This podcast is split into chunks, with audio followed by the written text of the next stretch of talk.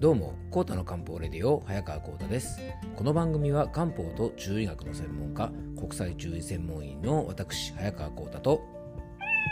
はい、えーアシスタントの猫林さんとでお届けしております。えー今回はですね、昨日の続きで夏に終わる火の養生漢方的胃腸ケアその2というテーマでね、えーっと前回に続きお届けしていきたいと思います。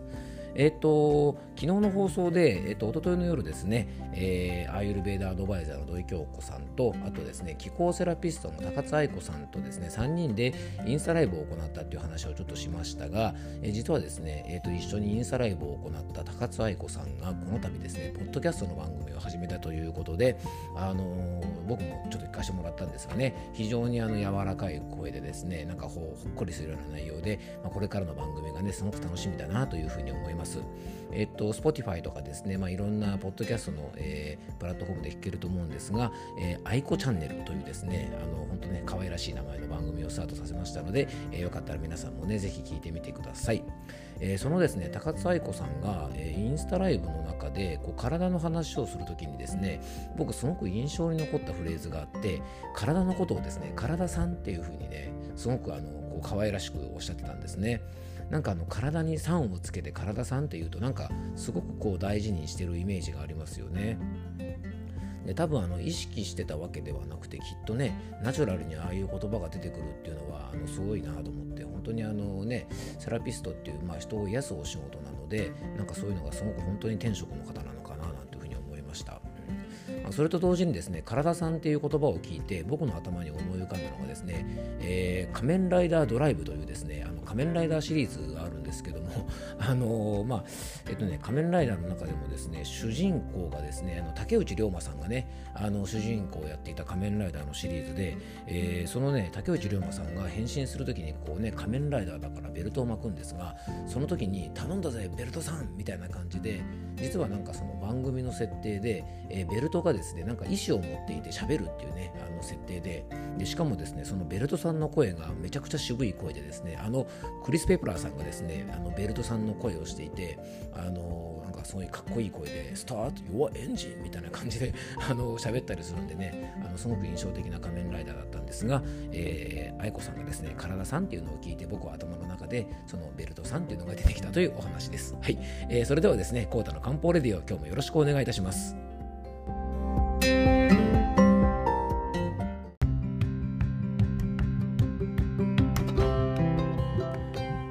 はい、というわけでね、ここから本題の方に入っていきたいと思います。はい、はい、すいませんね。はい。えーいつもね、こう話が脱線してですね、猫林さんにいつも怒られるんでね、あの、これからはちょっと気をつけたいと思います。はい。うん、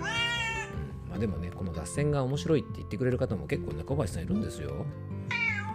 ねまあ、ちょっとそんなことでね、まあ、たまには許してください。ということで、えーまた長くなりそうですから本題に入っていきたいと思います。えー昨日からですね夏に弱りやすいね非虚タイプ胃腸虚弱タイプの方のちょっとこう養生についてねいろいろお話をしてきましたが、えー今日はその続きについてねちょっとお話ししていきたいと思います。夏に弱る火の養生ということで、まあ、漢方的胃腸ケアということでね、えー、と前回はですね、えーこの時期にすごく大事な水分の取り方についてお話をしました。でね、関東甲信越地方もですね昨日梅雨明け宣言が出されてねいよいよ夏本番ということで、まあ、暑さが厳しくなってくればなるほど、まあ、食欲なんかも結構低下しやすくなりますのでもともとこの胃腸が弱い非虚タイプと言われる方またね暴飲暴食とかで胃腸が弱っちゃって非虚になってしまった方なんかはですね非常に注意が必要な時期なんですね。でこのね非虚タイプといってもともと特に胃腸が弱い方なんかはですね食べたものをなかなかね体に必要な栄養にすることができないタイプなんですね。で結果的にそういう体質の方はですね中医学では胃腸が弱い非虚タイプの方はですね、えー血液不足の血虚とか元気不足の気虚とかですね他の虚の症状なんかも結構現れやすくなるんですね。で逆に言えばですねこの胃腸の弱り非虚というものの症状が出ないようにしておけば、まあ、他の虚の症状も出にくくなりますので非常に重要な養生なんですね。でできるだけ消化を良くして体に必要な状態に早めに変えていくためにもですね胃腸虚弱の方の最も大事な食用生が火を通した柔らかいものを食べるというですね非常にシンプルな養生です。で暑い夏なのでついついねあのお刺身とか生野菜のサラダとか、えー、あんまり噛まずに食べてしまう麺類とか夏はですね意外とねこう消化に悪いものを食べる機会が多いんですね。なので、えー、夏でもですねできるだけこの胃腸が弱い方は火を通したものを食べるようにしておくといいと思います。それと同時にですね食べ物の種類も非常に大事で胃腸の弱いタイプの方はですね体力を補う甘みのある食材がおすすめです。でねここで甘みというとですね皆さん結構お菓子とか砂糖を使ったですね甘いものをイメージすると思いますがそういう甘さではなくてもともとですね自然のものが持っているナチュラルな甘みそういったものは火を養うというふうに考えられてます、えー、具体的に言うとですね、まあ、簡単にはでんぷん質のような甘さ。芋類とかかぼちゃとかお米とかですねそういう自然が持っている甘みのものをしっかりとっておくとですね、えー、火を養うと言われてますから是非そういうものをしっかりとっておくといいと思います。で胃腸が弱い方はですね日頃から結構食事のメニューがあっさりしやすくて、えー、夏はですねタンパク質の摂取量が非常に減りやすいのが特徴です。なので夏場におすすめのタンパク源は豚肉がね一番おすすめなんですね実は。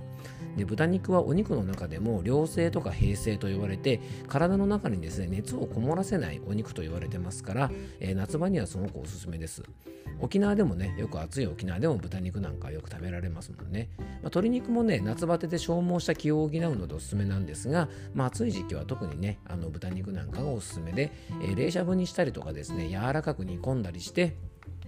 え食べやすい状態でですねできるだけタンパク質を取ったりとか、えあとねお魚だとツナ缶とかサバ缶とかですね簡単に使えるようなものとかサラダチキンなんかも上手に使ってですね、えー、夏の時期どうしてもタンパク質が不足して血液も不足しやすくなって体力が低下してさらに食べれなくなってというですね悪循環になりやすいので、えー、ぜひ注意をしていただきたいなと思います。